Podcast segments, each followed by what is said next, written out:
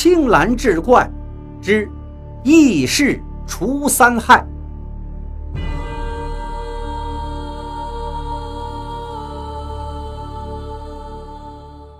书接上回，柳七拧断了王一鸣的脖子，也听到后面喊杀声阵阵，他赶紧就朝山里逃去。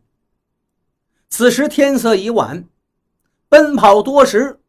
一道山崖拦住了去路，柳七心中慨叹呀：“我命休矣！”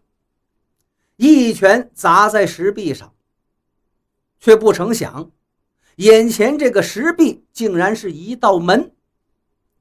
哗的一声，门开了，柳七赶紧就钻了进去，又用力把石门给关上了，只露出微微的一条细缝。随后追兵就赶到了，可是搜索了半晌，一无所获，就又去了别处。柳七这才长出一口气。正在这时，石壁外头又是咚咚直响。他顺着石缝往外一瞧，纵然已经是抱定必死之心了，他依然是吃了一大惊。趁着月光，只见门外站立着一个半截铁塔似的东西，浑身黑毛，七分像鬼，两分像兽，还有一分像人。这个东西拍打着石门，石门纹丝不动。这个东西就着急了，嘴里嗷嗷直叫。柳七跟这个东西只有一门之隔呀。一股腥臭的味道是扑面而来。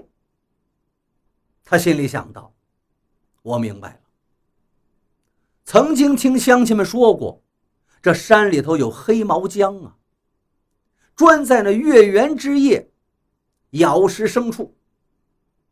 这家伙只怕就是那害人的黑毛僵尸啊！”仿佛是回应他的想法似的，突然间。一声鸡啼，东方破晓。石门外那个东西惨叫一声，化成了一滩臭水。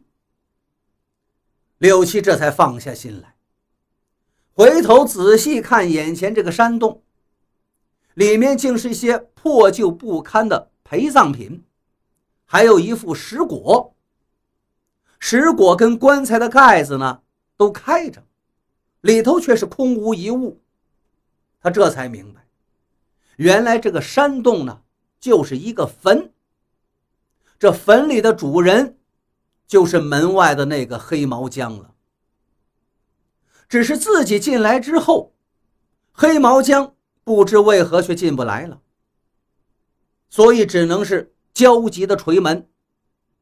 只可惜晨鸡一叫，太阳一出，这黑毛僵。彻底死定。一股倦意袭来，柳七见棺材里头还有些类似被褥的陪葬之物，就想不如他娘的，我先睡一觉吧，太累了，这一天。于是钻到棺材里，不管三七二十一，呼呼就睡。等他一觉醒来，就仿佛做了一个春秋大梦一般。他竟然觉得浑身是舒坦无比，每个毛孔都张开了，伸展一下四肢，竟是咯咯作响。